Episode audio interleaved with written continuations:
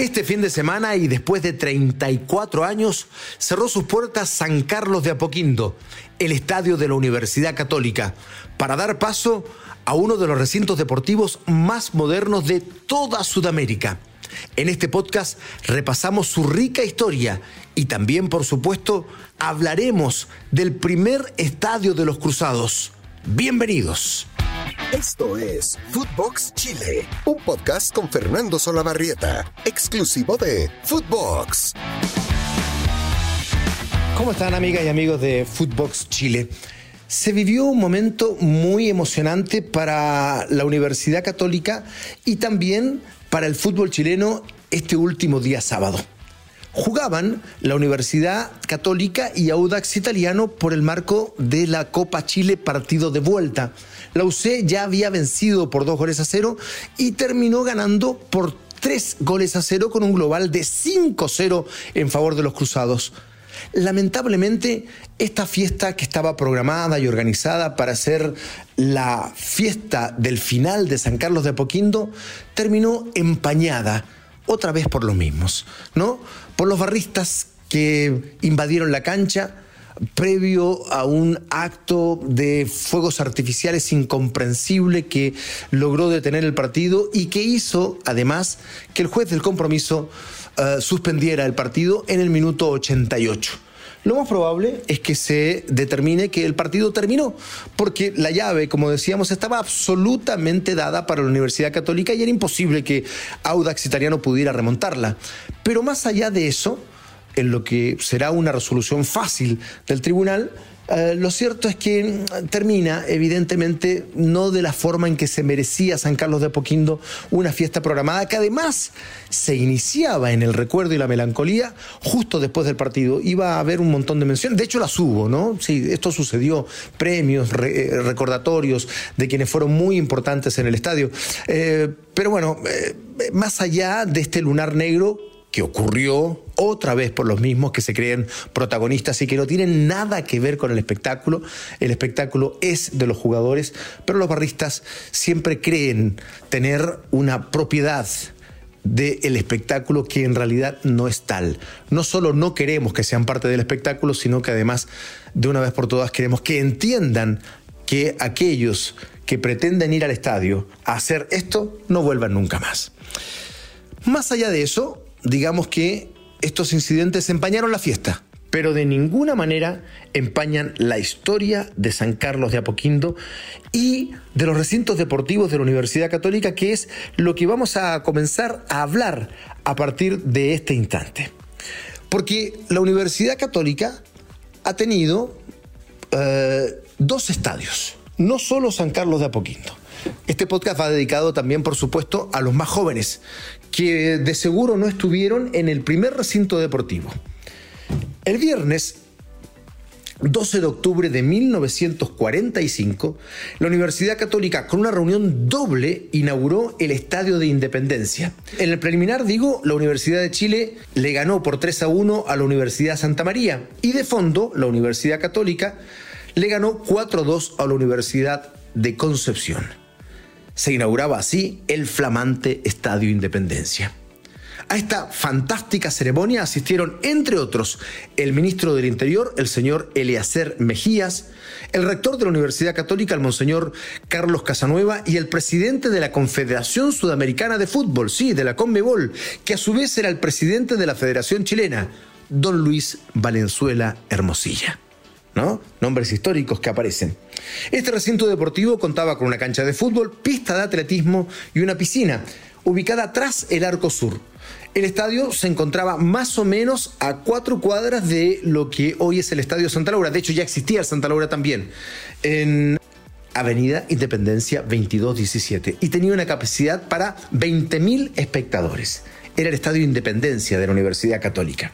Bueno, dos días después, el domingo 14 de octubre, la UC disputaba su primer partido oficial. Fue ante Audax Italiano y el resultado fue catastrófico. Cayeron los cruzados por 2 a 9 y fue el primer partido oficial jugado por la Universidad Católica en el Estadio Independencia. Después de 22 años, el cuadro cruzado jugaba su último partido oficial en Independencia ocurrió un 20 de diciembre de 1967 y finalizó, ahora sí, con victoria de la Universidad Católica por 5 goles a 1 sobre Ranger de Talca. Pocos años después, en junio de 1971, la Pontificia Universidad Católica decide vender este estadio para que pueda solventar sus deudas. Las crónicas de la época hablan de que la universidad adeudaba las imposiciones de sus funcionarios, eh, lo que motivó la venta del recinto como una medida de urgencia además. De ahí en adelante, los cruzados alternaron entre Santa Laura y el Estadio Nacional para hacer de local, mientras las ramas deportivas del club se encontraban siempre funcionando en el complejo deportivo Santa Rosa de las Condes. Esa es parte de la historia del Estadio Independencia, el primer recinto cruzado, que vale la pena, por supuesto, recordarlo. Comienza la historia de San Carlos de Poquinto. En 1972, se da nacimiento al Complejo Deportivo San Carlos de Poquindo en honor a don Carlos Casanueva. Estos terrenos habían sido adquiridos gracias a la gestión del presidente del club, don Manuel Vélez Samaniego, y eran nada más y nada menos que 1.800 hectáreas. Bueno, la materialización de la construcción del estadio tuvo muchas dificultades, entre ellas los permisos municipales, pero finalmente en 1987 se da el vamos a la construcción de este nuevo recinto deportivo para la UC. La dirigencia de la Universidad Católica, representada por Cristian Lyon, presidente de la rama de fútbol, asumió un acuerdo de palabra con Margarita Moreno, en ese entonces la alcaldesa de las Condes de la época. En ese convenio se estipuló que nunca se jugarían clásicos contra la Universidad de Chile y Colo Colo, a cambio de ceder la localía, obtuvieron el permiso para reanudar las obras de construcción. Esa promesa después se quebró, evidentemente. Pero habrá que decir algo. Entre otras cosas, no se querían clásicos en San Carlos de Apoquindo porque los vecinos reclamaban, pero de manera injusta, creo yo. ¿Por qué? Porque cuando llega al estadio no había barrio, no había casas, estaba solo el estadio. Las casas llegaron después.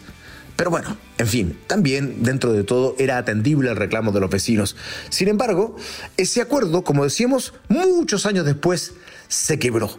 Pero fue el punto inicial para conseguir los permisos municipales e iniciar las obras del estadio. Así llegamos al día de la inauguración del tan esperado nuevo estadio de la Universidad Católica. La expectación era enorme el 4 de septiembre de 1988, cuando San Carlos de Apoquindo abría sus puertas y se transformaba en el segundo estadio de la UC. Esto sucedió en medio de un partido amistoso ante 12.000 personas, que era la capacidad máxima en ese entonces del recinto, y con River Plate de rival. Fue triunfo finalmente del equipo de César Luis Menotti con gol de Claudio Borghi, un River armado con superestrellas para ser campeón, finalmente esto no ocurriría. Pero ese partido amistoso lo juega este equipo plagado de estrellas de River Plate. Después de casi 34 años y casi un millar de partidos, este último sábado 20 de agosto, el cuadro cruzado jugó su último partido en calidad de local en San Carlos. Fue, como decíamos, con ocasión de el partido de vuelta de octavos de final de la Copa Chile ante Audax y ganaba hasta el 85-88 por 3 a 0 y se tuvo que suspender tal cual contamos. Eh, casi mil partidos. Ahora vamos a hablar de las estadísticas y la historia de este estadio en general. 818 de ellos de carácter oficial y 754 en los que la UC hizo de local. ¿Por qué hay una diferencia entre los partidos jugados y aquellos en los que la UC fue local? Porque no solo la Universidad Católica jugó en San Carlos de Apoquindo ejerciendo localía, también lo hicieron Barnechea, Palestino, Audax Italiano, Santiago Morning, la Unión Española en alguna oportunidad, Magallanes y la selección chilena que jugó cinco partidos con dos victorias, un empate y dos derrotas. También jugaron allí las selecciones chilenas sub-17 y sub-20.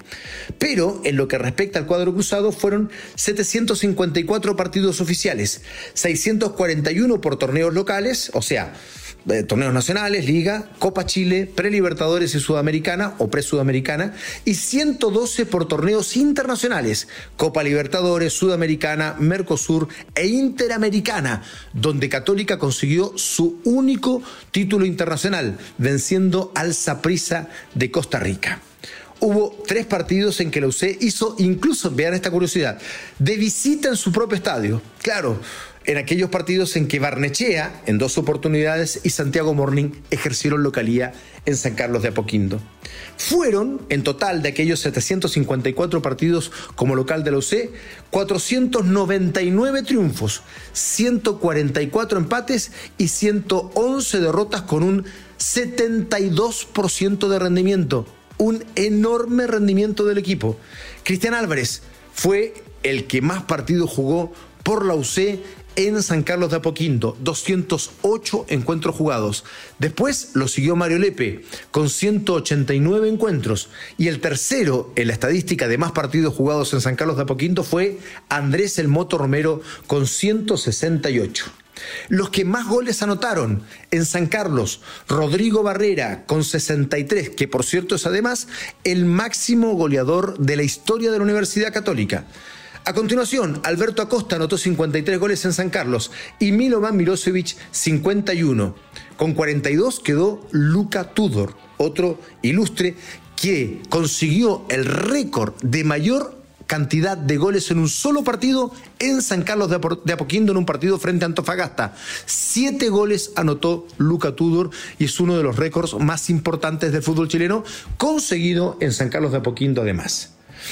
Las visitas más irrespetuosas en términos futbolísticos fueron la Unión Española y Audax Italiano, con ocho triunfos para cada uno.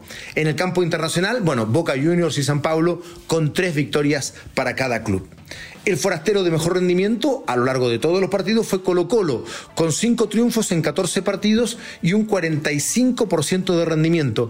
¿Por qué eh, lo citamos por sobre Unión y Audas? Porque hubo muchísimos partidos en que Católica no lo pudo derrotar a Colo Colo y consiguió varios empates. Por eso su rendimiento alcanza un 45% que es mejor que el de Unión y de Audas, aunque ambos equipos hayan tenido más triunfos en el estadio.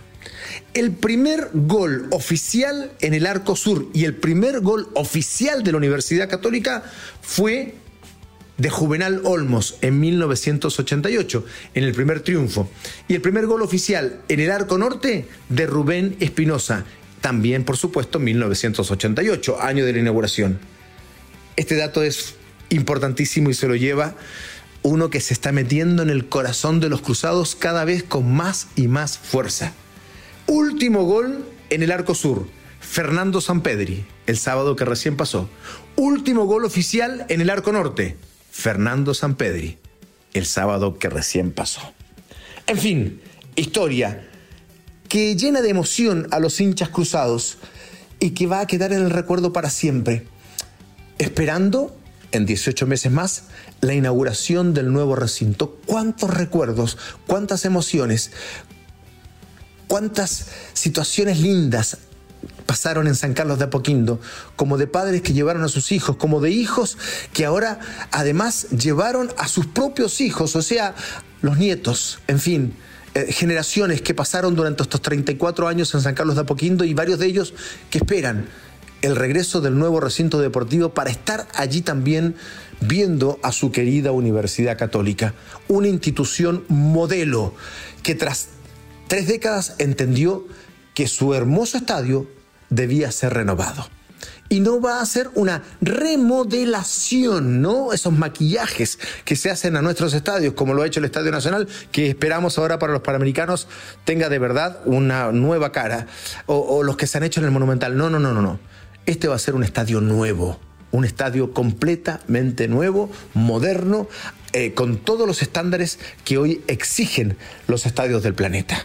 Felicitaciones a la Universidad Católica por la enorme historia que ha construido en el fútbol chileno, por haber estado con su estadio de independencia, por haber contribuido con San Carlos de Apoquindo y por dar el ejemplo y marcar el camino de lo que tiene que hacer una institución para ir remodelando, renovando su casa y de esa manera mantener intacto el cariño y el atractivo de sus hinchas. Adiós San Carlos de Apoquindo. Bienvenido y llega pronto el nuevo estadio que de seguro se llamará Nuevo San Carlos de Apoquindo o algo por el estilo. Dará lo mismo. Lo importante es que será una nueva casa para la UC y de seguro una nueva casa para el fútbol chileno. Que tengan una hermosa semana. Gracias. Esto fue Footbox Chile con Fernando Solabarrieta, podcast exclusivo de Footbox.